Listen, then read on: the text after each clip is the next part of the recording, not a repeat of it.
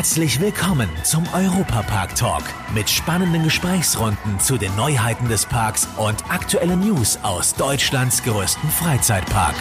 Roland Mark, erstmal herzlich willkommen im Europapark Radio und natürlich auch beim Europapark Podcast. Wir beide sprechen heute über die vergangenen sieben Jahrzehnte und verpacken unser Gespräch auch so ein bisschen in Songs, die sie im Leben begleitet haben. Also auch so mit Künstlern, die sie gut finden und Musik, die sie gerne gehört haben. Sie haben da auch extra eine Liste gemacht und äh, natürlich findet eben Ihre Lieblingsmusik heute auch Platz in dieser Sendung. Jetzt feiern Sie, Herr Mack, in ein paar Tagen Ihren 70. Geburtstag. Ist es für Sie nur eine Zahl oder ist es dann auch so eine Gelegenheit, ein bisschen innezuhalten, nachzudenken und zurückzublicken. Wie, wie gehen Sie damit um? Für mich wäre es eigentlich einfach nur eine Zahl gewesen, aber durch das, was drumherum um mich passiert, dass Medien und äh, viele auf mich zukommen und äh, Bilanz ziehen möchten, Gespräche führen möchten zu diesem Anlass, macht mir natürlich schon bewusst, dass es sich offensichtlich um einen besonderen Termin handeln muss.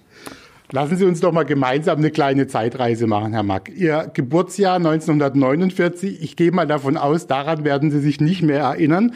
Aber ab welchem Moment setzt denn so Ihre Erinnerung ein? Auch was sind so vielleicht Momente der Kindheit, die Ihnen noch sehr präsent sind auch?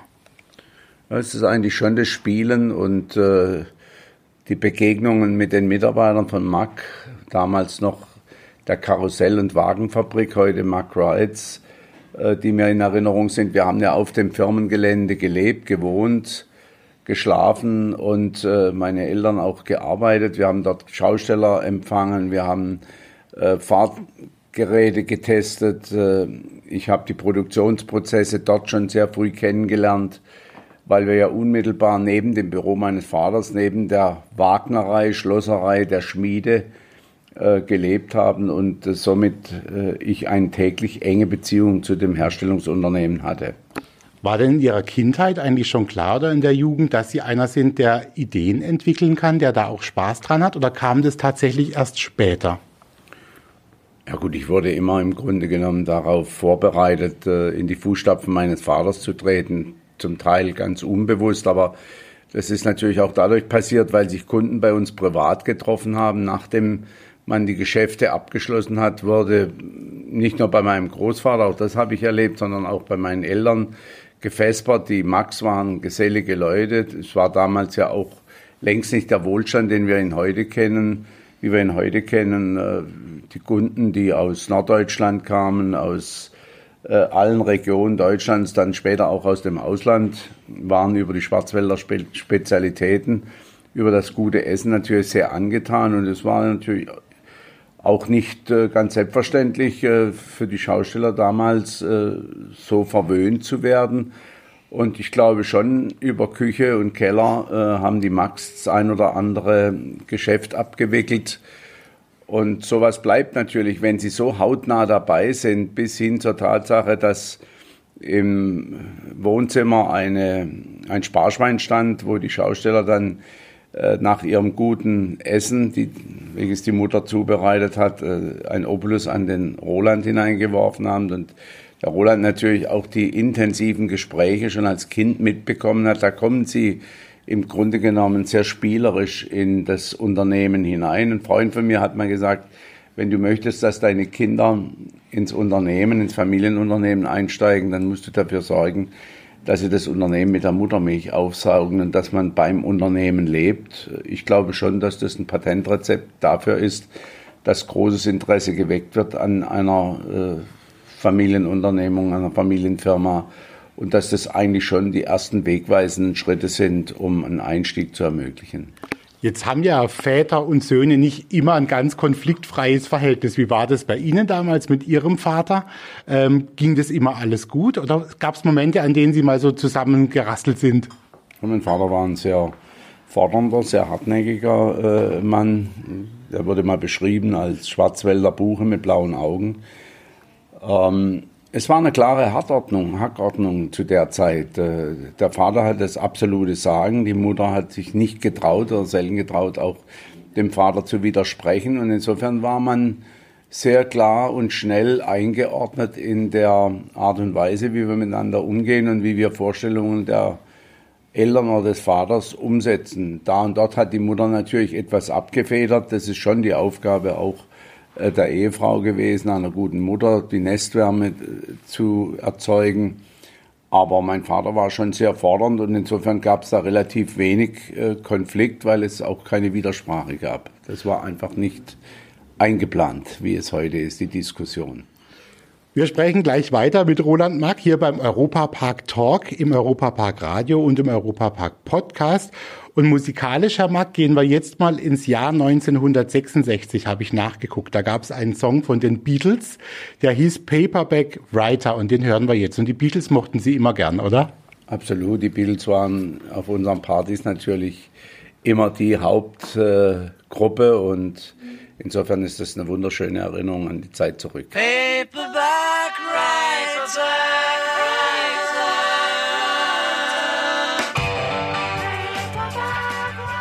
Willkommen zurück beim Europapark Podcast und dem Europapark Radio. Zu Gast heute Roland Mack. Herr Mack, wir haben gerade die Beatles gehört. Wann ist eigentlich diese Musik der Beatles bei Ihnen in Waldkirch angekommen? Und hatten Sie da irgendwie einen Plattenspieler, auf dem Sie die Platten gehört haben? Oder wie war das damals?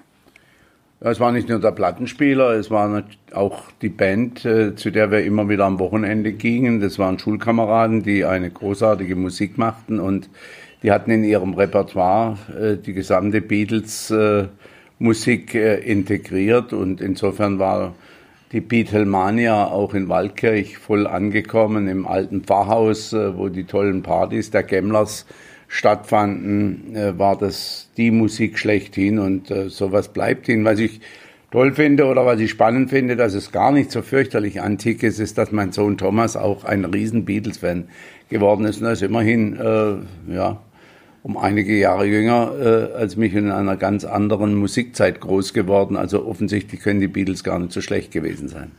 Wir sind jetzt in den 60ern eben angekommen, Ende der 60er, 69, da haben Sie angefangen äh, zu studieren und zwar in Karlsruhe. Das war ja eine aufregende Zeit, 69, auch ähm, politisch gesehen, war so ein bisschen aufgeheizt bei den Studenten. Ist da eigentlich in Karlsruhe was angekommen? Wie haben Sie das damals erlebt? Volle Hörsäle. Äh, ein Maschinenbaustudium fordert sie natürlich mit Haut und Haaren und im Grunde genommen hatten wir an der Technischen Universität damals, heute dem KIT, keine Gelegenheit, keine Möglichkeit, wenn wir äh, dort obsiegen wollten, die Prüfung bestehen wollten, mit auf die Straße zu gehen. Also wir haben diese äh, Demonstration der Studenten, diese Zeit, die ja ganz Deutschland aufgewühlt hat, die Alt-70er, äh, schon erlebt, aber meistens aus den Medien. Wenn wir mal gucken, waren Sie denn ein braver, ein fleißiger Student tatsächlich? Da waren ja damals auch tolle Partys und wahrscheinlich auch in Karlsruhe. Ähm, oder waren Sie wirklich sehr konzentriert aufs Studium? Nein, es war schon auch eine schöne Zeit. Wir haben die Gelegenheit genutzt. Ich habe ja damals in der Fußballmannschaft äh, gespielt. Ich äh, kam aus der ersten Amateurliga vom SV Waldkirch, haben dort äh, zweimal hintereinander die Meisterschaft gewonnen und im bezahlten Fußball immerhin für die zweite Liga in Deutschland gespielt. Also wenn es mir nichts geworden wäre als Maschinenbauer und Unternehmer, wäre ich vielleicht Profifußballer geworden und äh, durch den Fußball, der ja immer auch tolle Menschen zusammenbringt aus allen Herren Ländern, hatten wir großartige Erlebnisse. Wir waren in ganz Deutschland unterwegs, wir waren im Ausland, haben internationale Meisterschaften, haben um die deutsche Hochschulmeisterschaft gespielt und Wer die Fußballer kennt, weiß, dass sie natürlich nach dem Sieg auch kräftig feiern können. Es war eine ausgewogene äh, Situation zwischen Lernen und äh, Spaß haben. Aber das gehört natürlich auch dazu. Wenn dann die Prüfungen anstanden, haben wir uns schon massiv konzentriert auf, äh, auf die entsprechende Situation. Und das kann ich eigentlich mit Stolz sagen. Mir ist nie eine Klausur daneben gegangen. Und ich war auch relativ zügig mit dem Studium fertig, zumal mein Vater mir auch im Kreuz stand und äh, dafür gesorgt hat und immer Druck gemacht hat, äh, dass das kein Bummelstudent wird, der Roland Mack. Wir sind jetzt eben in den 70ern angekommen, habe ich gerade gesagt. Und 1974 ist ein Song rausgekommen von Elton John, den Sie auch auf Ihre Wunschliste geschrieben haben. Und zwar Candle in the Wind. Das war damals das Original. Eben da ging es um das Leben auch so ein bisschen von Marilyn Monroe in den 70er Jahren. Ähm, dieser Song für Sie auch eine Bedeutung oder ist es eher auch der Elton John als Künstler? Marilyn Monroe war natürlich ein Idol auch der jungen Studenten. Ich meine, wir waren ja total männergeprägt damals noch. Heute wird es ein bisschen breiter äh, aufgefächert, das äh, Studententum durch andere Wissenschaften, die heute im Programm des KIT sind. Aber damals waren wir eine eingeschworene Männergemeinschaft und da war Marilyn Monroe natürlich schon jemand, den wir ins Auge genommen haben und äh, wo das ein oder andere Bild in der Studentenbude mal hing und äh, das Lied von Elton John, nicht nur seine Mus Musik schlechthin, hat es äh, beflügelt. Aber dann natürlich nach dem Tod von Diana äh, diesen Song zu präsentieren, hat das Ganze nochmal sehr melancholisch und sehr empathisch belebt. Und wir sprechen gleich weiter. 1975 kommt jetzt ein ganz wichtiges Jahr. Äh, Europapark wird eröffnet. Gleich geht's weiter mit Roland Mack. Goodbye, no,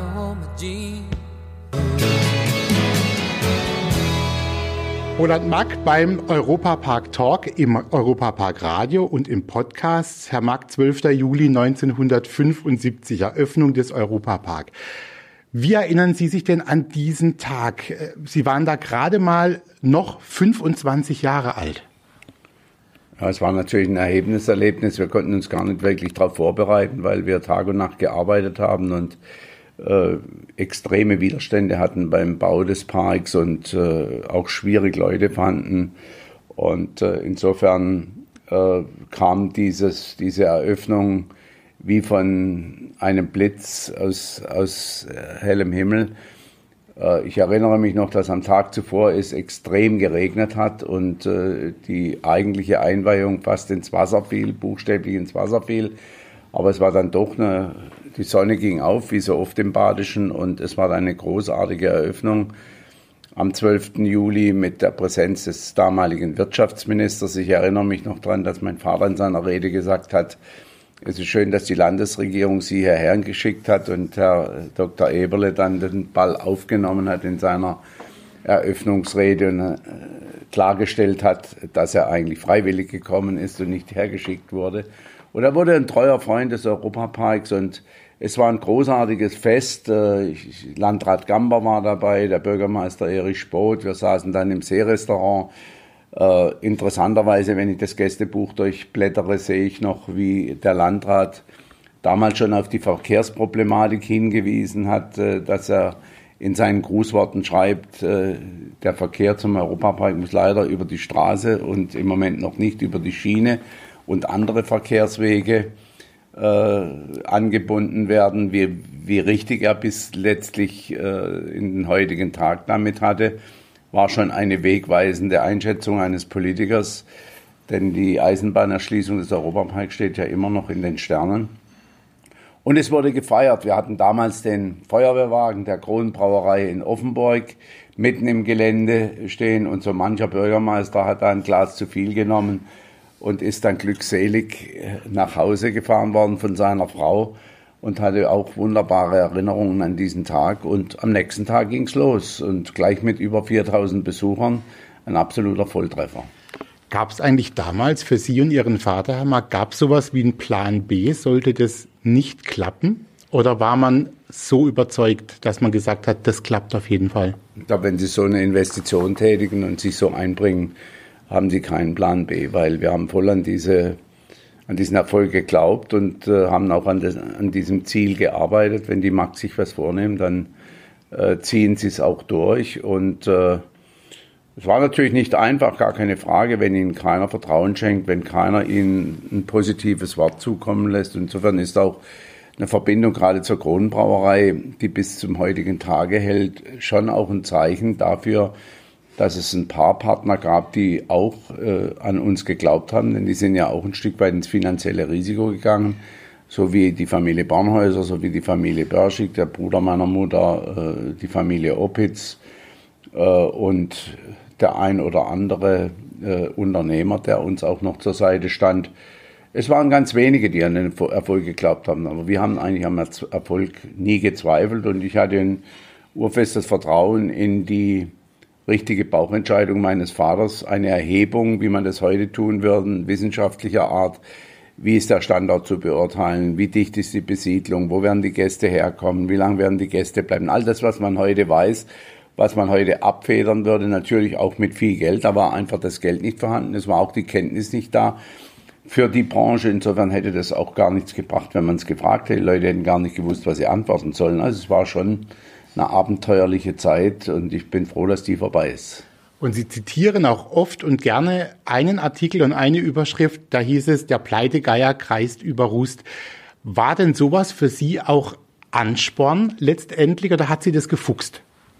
Nicht gefuchst, aber es hat Ihnen natürlich auch gewisse Sorgen gemacht, weil es war ja nicht die einzige Ansage aus den Medien. Es gab ja äh, Widerstände und Skepsis bei der Politik, äh, bei den Behörden und äh, ich habe dann auch später mal erfahren, dass eine Delegation Wirtschafts, äh, des Wirtschaftsministeriums bei uns war und dann, dann müssen da schnell mal hin und den Park besuchen. Nächstes Jahr besteht er ohnehin nicht mehr. Äh, das kriegen die dann nach und nach raus und äh, insofern war auch manchmal ganz gut, dass Sie nicht alles äh, gehört haben, was im Umfeld gesprochen wurde. Da hätten Sie vielleicht äh, dann doch den Mut verloren. Also das ist dann, haben wir nicht an uns rangelassen, sondern haben fokussiert an die, auf die Eröffnung hingearbeitet. Und das war ja auch alles neu für uns. Nicht zuletzt auch durch die Tatsache, dass der das betreiben sollte, nämlich der Herr Ziemann verstorben ist kurz vor der Eröffnung. Da ist ja noch ein weiteres Problem auf uns zugekommen. Wir wollten ja lediglich kofinanzieren, bauen und betreiben sollte es die Familie Thiemann und genau das kam alles anders. Also da ist schon viel zusammengekommen. Jetzt sind wir drüber weg, Gott sei Dank. Jetzt ist in den ersten zehn Jahren viel passiert. Der Park ist da kräftig gewachsen. Dann kam als erster Themenbereich das Italien dazu.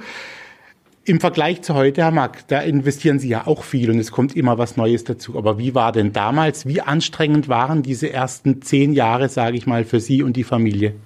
War Knochenarbeit, absolute Knochenarbeit. Äh, sieben Tage Woche, 15, 18 Stunden, kein Urlaub, über zehn Jahre hinweg. Äh, die ganze Familie hat zugepackt. Äh, meine Frau saß von morgens an der Kasse, dann hat sie die Kasse aufgearbeitet in der sogenannten Hauptkasse. Das war ein kleines Kiosk, war ein Raum mit zwei Quadratmeter. Auf der Toilette das Geld gezählt. Ja, es waren schon bescheidene Anfänge. Meine Mutter hat am Wochenende mitgeholfen. Mein Vater hat jede Stunde, wo er sich in Waldkirch Produktionsunternehmen davon machen konnte, in den Park eingebracht. Mein Onkel, der Metzgermeister, hat nicht nur die Bratwurst äh, fertig gemacht, sondern hat sie dann am Sonntag auch mitgeholfen zu verkaufen. Schlosserbetriebe, befreundete Schlosserbetriebe, Kleinunternehmer haben sich am Wochenende eingebracht, weil es mit dem Personal knapp wurde.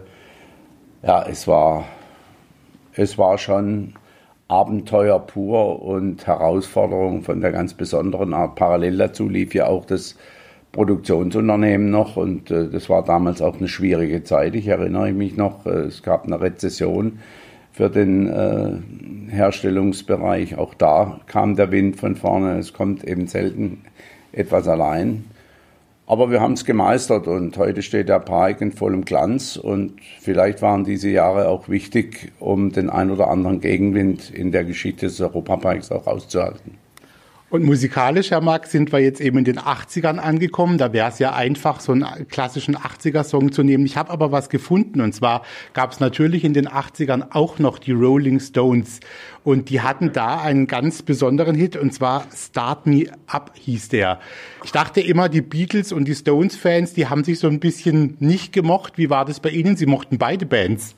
Eigentlich ja, die waren ja auch ein bisschen zeitversetzt. Und da die Partys der gerade von Roland May, ich erinnere mich da, wir hatten ein Lipding äh, im Schwarzwald, also wie ein Dornröschenschlaf, äh, steckte das mitten im Wald und da haben wir die tollsten Partys gefeiert und äh, da wir natürlich auch darauf äh, angewiesen waren, eine breite Palette an hübschen Mädchen zu haben, musste man natürlich auch die Musik entsprechend ausrichten.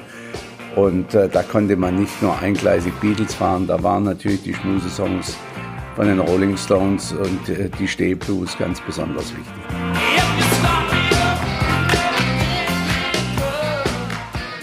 Herr Mack, wir sind jetzt in den 80ern, habe ich gerade gesagt, äh, noch vor den Rolling Stones. Da sind aber davor und gerade so an dieser äh, Wende des Jahrzehnts zwei ganz besondere Dinge passiert, nämlich da kamen plötzlich zwei Kinder oder plötzlich sagen wir mal, da kamen zwei Jungs, nämlich einmal der Michael Mack, 1978 geboren und der Thomas, 1981. Ähm, welche Rolle hat denn damals Ihre Familie, die Kinder und vor allem auch Ihre Frau gespielt? Es war doch bestimmt eine außergewöhnliche Zeit und da noch mit zwei Kindern. Ja gut, es war schon eine Herausforderung, gar keine Frage. Und die Kinder kamen ja dann, als wir ins Schloss eingezogen sind. Vor allem hatten wir in dieser Zeit auch noch die Eltern jedes Wochenende zu Gast, äh, die dann von Waldkirch in den Park kamen und hier keine Bleibe hatten, sondern bei uns im Schloss gewohnt haben. Das war natürlich schon eine Herausforderung auch für eine Schwiegertochter, den Schwiegereltern. Und ich habe ja vorher von dem Respekt äh, zum Vater und der Mutter gesprochen, ihnen alles richtig zu machen, dann den Beruf auszufüllen und gleichzeitig noch die Kinder groß zu bekommen und äh, das alles ohne Unterstützung. Man hat da auf jeden auf jede Mark, auf jeden Pfennig geachtet äh, seinerzeit noch und ein Kindermädchen und eine Betreuung über den ganzen Tag war natürlich nicht äh, gern gesehen, auch noch nicht von den Eltern. Und insofern war das gerade für meine Frau eine riesen Herausforderung, auf die sie sich eingelassen hat, aber die sie auch großartig gemeistert hat. Jetzt sind in den 80er Jahren viele Ideen für den Europapark entstanden und ein ganz wichtiger Wegbegleiter war Ulrich Damrau. Und äh, mit dem haben Sie auch zusammen mit Ihrem Bruder Jürgen und auch Ihrem Vater die, europäische Idee, sage ich mal, dieses Parks auch weiterentwickelt. Wie wichtig war denn dieser Ulrich Damrau für den Europapark und wo sind die besonderen Ecken vielleicht auch im Park, in denen wir den Ulrich Damrau auch heute noch entdecken können? Der war ja Architekt. Er war Filmarchitekt, er war ein begnadeter äh, Bühnenbildner, er hatte eine unglaublich äh, gute Ausbildung und er hat nicht nur in den Europapark, sondern mir persönlich extrem viel von einer kulturellen äh, Empfindung äh, beigebracht. Wir hatten ja ein sehr, sehr enges Verhältnis äh, familiär. Wir haben intensive Gespräche geführt über seine Geschichte. Ulrich war ja zum Zeitpunkt, als er angefangen hat, im Grunde genommen im Rentenalter, er war 65 Jahre alt und hat nochmal voll durchgestartet, weil er auch hier eines erleben konnte, nämlich was er gebaut hat, ist nicht wie im Theater morgen wieder zerlegt worden und in die Requisiten eingebracht worden, sondern es blieb stehen. Er konnte sich täglich daran erfreuen, wenn er dann mit seiner Frau seine abendlichen Spaziergänge durch den Park gemacht hat. Und Ulrich Damrau hat nicht nur mir, sondern meiner ganzen Familie unheimlich viel gegeben. Frau Damrau hat die Kinder, Michael und Thomas, in der Schule betreut. Sie war ja Lehrerin, hat an der deutschen Botschaft gearbeitet. Er selbst hat ja für die deutsche Botschaft in Ankara und in Istanbul mehrere Theater gebaut. Und er hat äh, die Kultur in den Europapark eingebracht, äh, die vielleicht einem Hersteller, einem Maschinenbauer, äh, der fähig und fit ist im Bau von Karussellen, Achterbahnen und vielem mehr, den Schusskultur beigebracht oder eingebracht, äh, die so ein Park äh, auch benötigt. Und er war sehr konsequent in der Umsetzung von Formen. Er war sehr preußisch ausgerichtet in seiner Einstellung zur Arbeit, zur Qualität und äh, Ulrich Damrau hat Unendliches geleistet für diesen Europapark. Nicht nur, dass er sieben Tage in seinem Alter durchgearbeitet hat, sondern bis äh, über 80 Jahre hinaus Schaffenskraft und Ideen mit eingebracht hat. Und wir haben so wundervolle Stunden mit ihm zugebracht, nicht nur in der Weihnachtszeit, an vielen Abenden durch tiefste und intensive Gespräche. Und Ulrich Damrau war dann auch ein Riesenbewunderer von mir. Es war ja im Grunde genommen eine Art Vater vom Altersunterschied und er hat mich auch wie ein Sohn betrachtet. Und was mich tief berührt, ist, nicht nur seine Briefe und seine Sätze, die nach seinem Tod aufgetaucht sind, die äh, im Grunde genommen mir zum Ausdruck gebracht haben, welche Wertschätzung er auch mir gegenüber einbringt und welche Bewunderung. Und äh, das habe ich gespürt, aber habe es erst so erfahren, nachdem seine Tochter mir diese Briefe von einem unvollendeten Buch äh, übermittelt hat. Es ist wirklich vielleicht sogar äh, das Entscheidende gewesen für diese äh, tolle Entwicklung, die unser Unternehmen äh, gemacht hat, dass wir eine Familie dieses Kalibers mit an Bord hatten. Jetzt ist da viel entstanden in diesem Jahrzehnt der 80er Jahre, aber wie war denn das? Hat die Firma Mack Rights eine große Rolle gespielt? Sie haben das vorhin mal angedeutet. Es gab auch eine Zeit, in der es da schwierig war natürlich. Da muss man sich ein bisschen vielleicht auch umorientieren.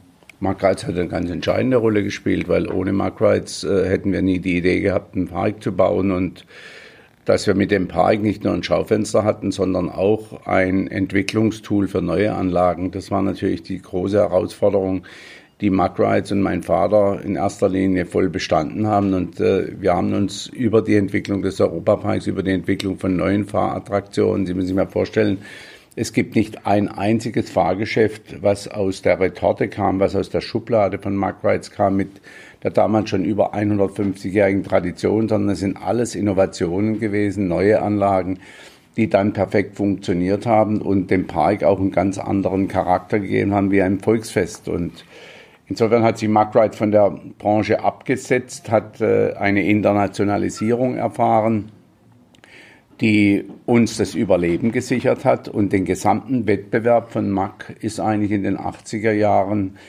äh, in die Insolvenz gegangen, weil sie den Schritt in die stationäre äh, Fahrgeschäftentwicklung verpasst haben. Sie hatten ja alle kein Schaufenster, wo sie das dem internationalen Gast zeigen konnten. Und heute hat Mack Rides 95 Prozent Export und nur noch 5 Prozent äh, Inlandsaufträge und beliefert leider, muss ich sagen, gar nicht mehr die Schausteller. Aber das war eben die Überlebensfrage schlechthin, denn Parks sind deutlich mehr entstanden auf der ganzen Welt, äh, wie der Ausbau der Fahrattraktionen auf dem deutschen Volksfest. Und äh, insofern war das eine glückliche Fügung mit der Entscheidung, einen Europapark zu bauen. Die 80er Jahre, Herr Mack, das ist auch das Jahrzehnt, an das ich mich natürlich dann so als erstes richtig erinnere, Jahrgang 77. Und da gab es eine Künstlerin, mit der Sie, glaube ich, auch immer noch befreundet sind, die Sie ab und zu mal sehen, äh, Paola.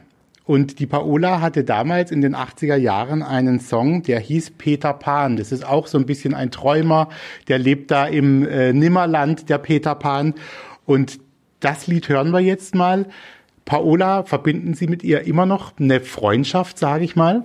Ja, eine ganz intensive Freundschaft. Äh, wir haben ja beide ein Ferienhaus in unmittelbarer Nähe im Tessin und äh, äh, Kurt Felix und Paola waren sehr, sehr gute Freunde von mir, haben uns wirklich auch sehr oft besucht und Feste mit mir gefeiert und jedes Mal, wenn wir uns begegnen, schwelgen wir in diesen Erinnerungen und tauschen uns aus. Und ich glaube auch Kurt und Paola sind große Bewunderer von der Entwicklung des Europaparks, nicht zuletzt, weil sie ja Schweizer sind, die zur Kernzielgruppe des Europaparks zählen. Peter Pan. Roland Mack, Chef von Deutschlands größtem Freizeitpark, heute zu Gast beim Europapark Talk im Radio und im Podcast. Herr Mack, die 90er, da sind wir jetzt schon angelangt, da haben Sie sich was getraut und zwar ein Hotel gebaut. Äh, hat man Sie eigentlich damals wieder für verrückt gehalten und Sie, Sie mussten da viel Kritik aushalten, sage ich mal?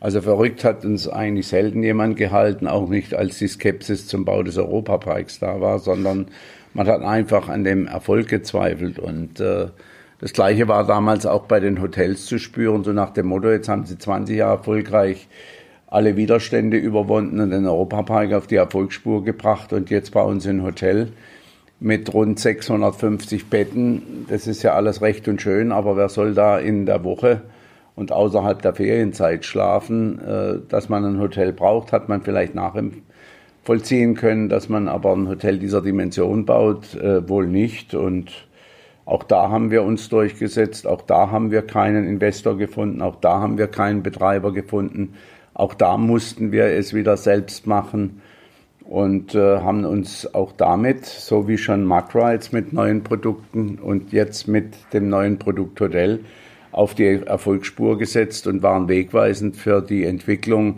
auch von anderen Freizeiteinrichtungen in Deutschland, in der ganzen Welt. Wir waren da auch ein Vorzeigeprojekt, äh, so wie wir es hoffentlich auch mit Rulantica werden. Jetzt habe ich mal gehört, ihr, ihr Vater hat damals gesagt, oh, das ist alles ein bisschen groß, da machen wir ein Stockwerk weniger. Stimmt die Geschichte?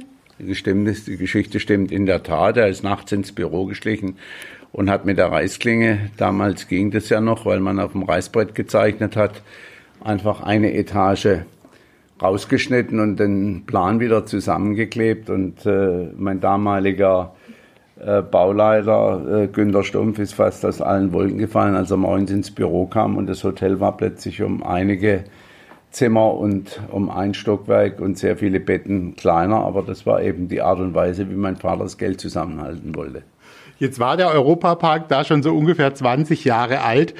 Wenn Sie gezweifelt haben. Oder anders gefragt, gab es die Momente, in denen Sie auch mal gezweifelt haben? Und wie gehen Sie dann mit so einem Zweifel auch um?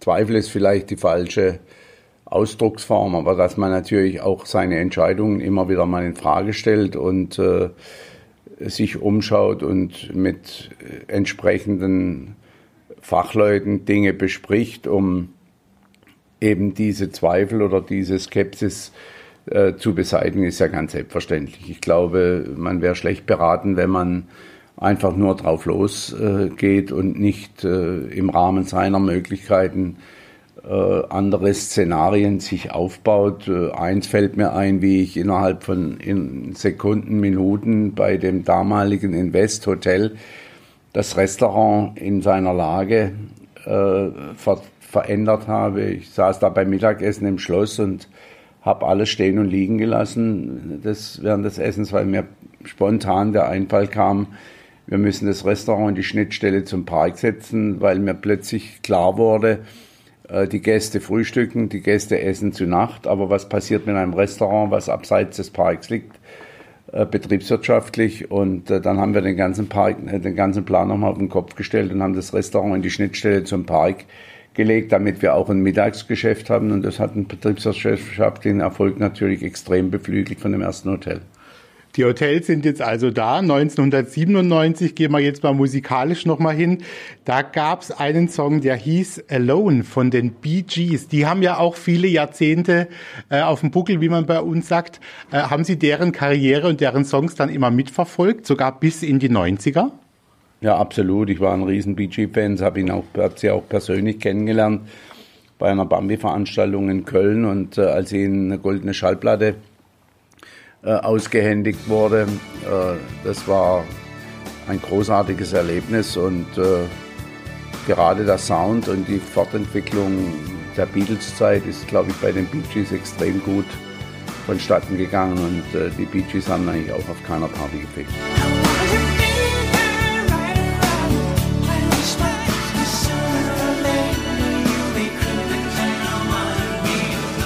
Roland Mack, heute zu Gast beim Europapark Radio Talk und beim Europapark Podcast. Herr Mack, ich würde gern ein bisschen noch mit Ihnen über das Thema Familienunternehmen sprechen, weil das scheint ja auch wirklich für Sie auch was ganz Elementares auch zu sein. Die Zusammenarbeit auch mit den Familienmitgliedern, mit Ihrem Bruder, mit Ihren Söhnen. Ihr Bruder Jürgen, der ist 1988 in die Geschäftsführung eingetreten. Wie gut ergänzen Sie sich beide? Wir sind ganz unterschiedliche Charaktere und ich glaube, das ist auch gut so. Äh, eine Fußballmannschaft, sage ich immer, braucht äh, nicht nur einen Stürmer, der Tore schießt, sondern auch einen, der äh, Tore verhindert, vom Torwart angefangen bis hin zum Mittelfeld oder zu den Verteidigern. Und insofern gilt es auch für die Unternehmen und ist genau das, wo wir uns ergänzen. Ich bin mehr der nach vorne gerichtete, der innovative, kreative, Treiber im Unternehmen und er ist äh, der Mann, der auch die Ruhe hat, äh, mit den Mitarbeitern zu sprechen, äh, auf die Finanzen zu achten und letztlich auch ganz wichtige Dinge im Unternehmen zu bewahren. Was würden Sie denn sagen, Herr Mack? Wie wichtig ist es denn oder wie gut war es auch, dass das Unternehmen Stück für Stück gewachsen ist und dass man nicht von Anfang an vielleicht ein Riesending äh, dahingestellt hat? Wie, wie gucken Sie da rückblickend drauf? Ich glaube, das war überhaupt die einzige mögliche, äh, der einzig mögliche Weg, diesen Park an der Stelle zu der Dimension zu entwickeln, in der er sich heute befindet. Zum einen mussten wir ja auch äh, spüren und kennenlernen, äh, was für eine Dimension ist hier überhaupt richtig, weil Äh, wir hatten ja keine Standortanalyse gemacht am Anfang und äh, eine Dimension abgefragt, was zu dem Zeitpunkt auch schwer war, weil man Parks ja in Deutschland in dieser Form gar nicht gekannt hat. Und zum anderen mussten wir auch äh, mit der Entwicklung die Bevölkerung und die Infrastruktur mitnehmen. Und das sind alles Prozesse, die Zeit brauchen. Also ich sage nochmals mit dem Finger auf die Landkarte und hier eine Dimension anpeilen, wie wir sie heute haben, wäre einfach schlecht und, schlicht und ergreifend äh, ein, eine Fehlentscheidung gewesen, beziehungsweise hätte an dem Standort überhaupt nicht funktioniert. Mhm. Wenn wir über Familie sprechen, dann sprechen wir natürlich auch über Ihre Kinder, über Ihre Söhne. In erster Linie jetzt erstmal 2005 war es, glaube ich, da kam Michael in die Geschäftsführung. Zwei Jahre später dann war auch der Thomas mit dabei. Wie gut funktioniert es eigentlich, mit den eigenen Söhnen auch zu arbeiten? Ja, die Ansprüche sind hoch, die Messlatte ist hoch. Ich habe natürlich eine ganz klare Erwartungshaltung und äh, wir haben ja beim Prozess in der Familienverfassung auch äh, gelernt, dass sich gerade in einem Familienunternehmen die drei Kreise, sprich Vater zu sein, aber auch gleichzeitig Gesellschafter zu sein und Geschäftsführer zu sein, sich irgendwo an einem Punkt kreuzen und äh, wir haben schon mal, wenn es ein bisschen hart auf hart zugeht, eigentlich uns ausgetauscht und vereinbart dahingehend, dass der Papa dann sagt, jetzt spricht er als Vater und jetzt spricht er als Geschäftsführer und jetzt spricht er als Gesellschafter, damit sie das einfach ein bisschen auseinander bekommen. Denn wenn sie alles in einem vereinen wollen, dann ist es recht schwierig, äh, auch einen Konsens zu finden und auch den richtigen Ton zu finden. Sie haben natürlich als Geschäftsführer und als Gesellschafter ganz andere Anforderungen an den Sohn oder an die Tochter wie als Vater. Und äh, als Vater sind sie natürlich eher jemand, der Nestwärme, der Geborgenheit vermitteln will, der den Kindern ein gutes Gefühl geben möchte. Dieser Ton funktioniert in der Wirtschaft natürlich nicht immer. Was ist denn das Gute an einem Familienunternehmen? Was ist vielleicht auch der Reiz dran? Familienunternehmen, glaube ich, ist die beste Form einer Unternehmung schlechthin. Äh, das Familienunternehmen hat extrem viele Vorteile, die aber auch gleichzeitig ihre Nachteile sein können. Das muss man ganz klar sagen.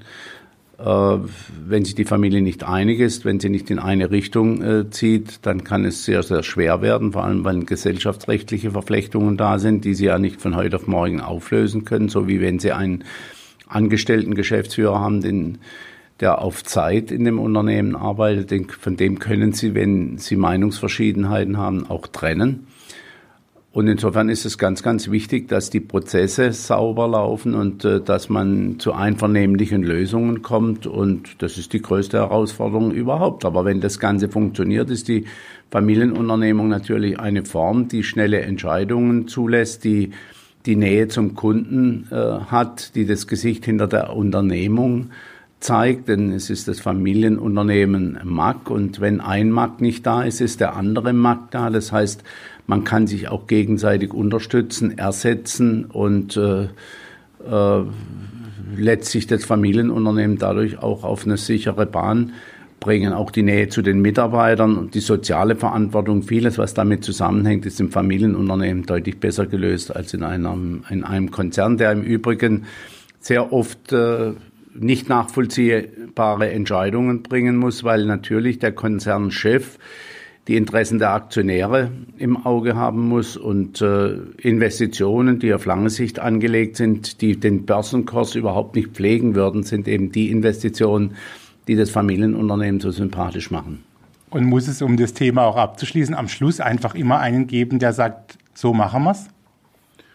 Ich glaube, es ist nicht unwichtig, auch in, in, in einem Familienunternehmen, dass sich äh, eine Unternehmenspersönlichkeit, und das haben wir auch in der Familienverfassung eindeutig zum Ausdruck gebracht, sichtbar wird und dass das die Familie auch zulassen muss. Mein Vater hat immer gesagt, man wird zum Unternehmer geboren. Je älter ich werde, umso mehr glaube ich das auch mittlerweile, denn es ist nicht jedem in die Wiege gelegt, äh, das Unternehmergehen zu haben und äh, das sollte die Familie die letztlich in der Unternehmung an einem Strick zieht, auch akzeptieren. Denn damit fährt das Unternehmen sicherlich besser, als wenn es nicht so ist. Und musikalischer Markt gehen wir jetzt noch mal ein paar Jahrzehnte zurück, und zwar weit zurück, äh, in Richtung Elvis Presley. Der hat einen schönen Song gemacht, der heißt Love Me Tender. Verbinden Sie mit dem Song was oder eher mit dem Elvis? Elvis war natürlich in unserer Jugend ein absolutes Idol und ich bin ganz stolz, dass ich von ihm einen persönlich unterzeichneten Bierdeckel in meiner Sammlung habe, äh, der im Rockcafé sein Plätzchen gefunden hat und dass ich seine äh, erste Frau, die Priscilla, mit seiner Tochter äh, hier im Park hatte zu Gast und mit ihr gemeinsam Achterbahn gefahren sind. Das sind schon Erinnerungen, an die, die man wirklich nicht vergisst und die auch meinen Beruf so schön machen. Love me tender, love me sweet. Zu Gast im Europapark Radio und beim Europapark Podcast ist heute Roland Mack, der noch in diesem Jahr 70 Jahre alt wird. Herr Mack, wie entstehen eigentlich bei Ihnen im Haus Ideen? Gibt es da sowas wie den klassischen Ablauf? Eigentlich nicht. Äh, Ideen entstehen ein Stück weit natürlich aus der Tatsache, dass wir selbst am Markt äh, aktiv sind mit Macrides, auf internationalen Messen sind. Macrides muss ja zu 95 Prozent von externen Kunden leben auf der ganzen Welt im Wettbewerb und äh, dadurch sind wir natürlich aus dieser Sicht schon mal gefordert. Im Übrigen kommen die Erfahrungen aus dem Europapark hinzu. Es kommen auch äh, Grundstücksvoraussetzungen dazu, die das ein oder andere nur zulassen. Und ganz am Ende des Tages ist es natürlich auch ein Team hier im Haus, mittlerweile die Söhne, ein sehr motiviertes Design-Team, Max Solution, äh, die auch mit Ideen kommt. Und es ist dann im Grunde genommen ein Potpourri wie bei einer guten Köchin. Da muss die Soße zum Fleisch stimmen und äh, das Gemüse zum Fisch. Und äh, wenn das alles gut zusammenkommt, wird auch ein essbares Gut daraus und äh, schmackhaft. Und so ein bisschen muss man sich das vorstellen, dass eine Entscheidung für eine zukünftige Investition ähnlich funktioniert. Wie weit entscheiden Sie denn auch schon im Voraus? Also wenn wir jetzt mal Beispiel Wasserwelt nehmen, wann war Ihnen eigentlich schon klar, das soll es mal geben und wie lang ist da so ein Vorlauf?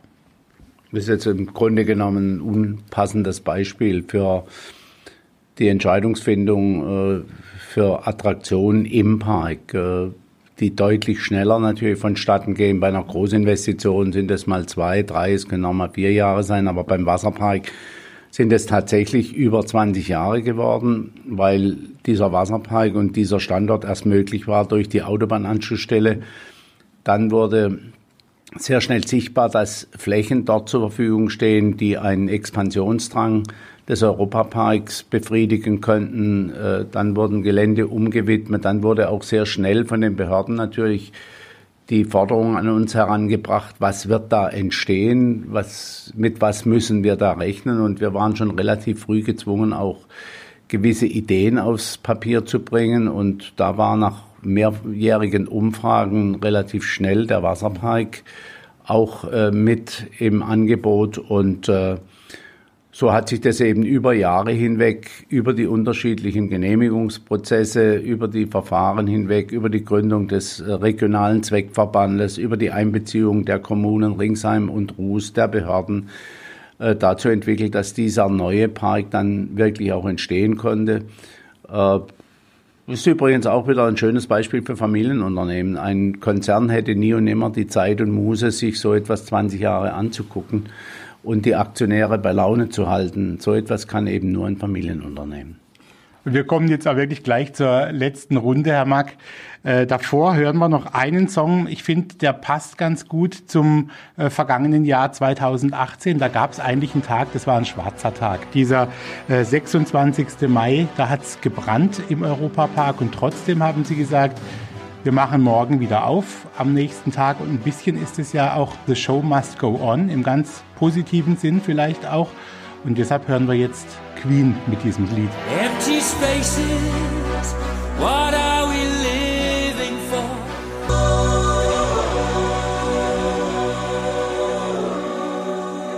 Roland Mack, wir sind jetzt schon äh, in der letzten Runde, muss man sagen, unseres Gesprächs angekommen. Heute zu Gast im Europapark Radio und beim Europapark Podcast. Zeit für einen Blick in das Jahr 2018. Geprägt vom Bau eines neuen Hotels, Arbeiten an der neuen Wasserwelt. Und dann am 26. Mai kommt plötzlich diese Meldung in den Nachrichten, Großbrand im Europapark. Wie haben Sie diesen Moment erlebt? Wo waren Sie da gerade, als da jemand zu Ihnen gesagt hat, da brennt was?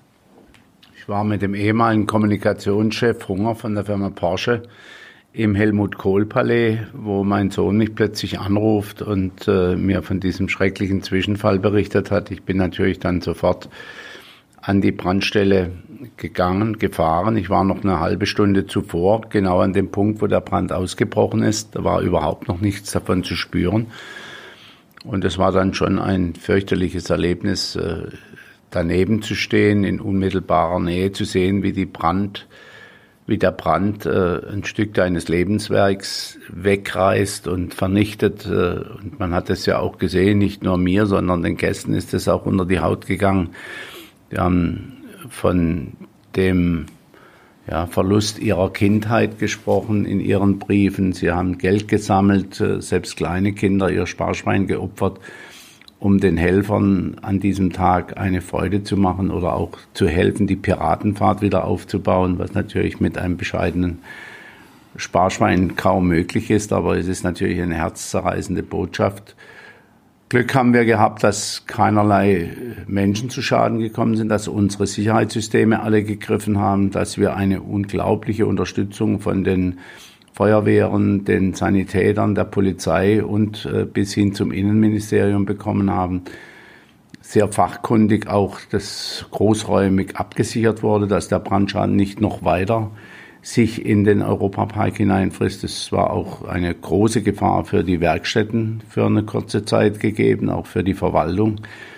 Und das war natürlich der absolute Albtraum geworden, äh, wenn sowas noch gekommen wäre. Dass die Stabkirche überlebt hat, macht mich natürlich besonders stolz. Es war uns eine Herzenssache. Wir haben so schöne und viele Erinnerungen an diese Stabkirche und die hat in unmittelbarer Nähe, obwohl sie komplett aus Holz gebaut ist, den Brand standgehalten. Aber wir haben dann schon in der Nacht äh, den Hebel umgelegt. Ich habe äh, ganz allein entschieden, obwohl rund 50 hochkompetente Leute um mich rumsaßen, die alle der Meinung waren, wir können den Park nicht eröffnen. Die einsame Entscheidung getroffen, wir öffnen am nächsten Tag, weil mir klar war, dass die Hotels gefüllt, das Tipidorf gefüllt und Tausende von Menschen mit ihren Kindern sich schon seit Wochen auf diesen Tag freuen. Und ich wollte den Gästen, die sich auf diesen Europatag freuten, auch äh, diese Freude nicht nehmen und habe äh, wie ein Löwe dafür gekämpft, dass wir am nächsten Tag in Betrieb gehen. Obwohl unsere Rechnersysteme, Computer abgestürzt sind, ist es uns gelungen, eine Minute vor neun die Systeme hochzufahren über ein Ersatzsystem.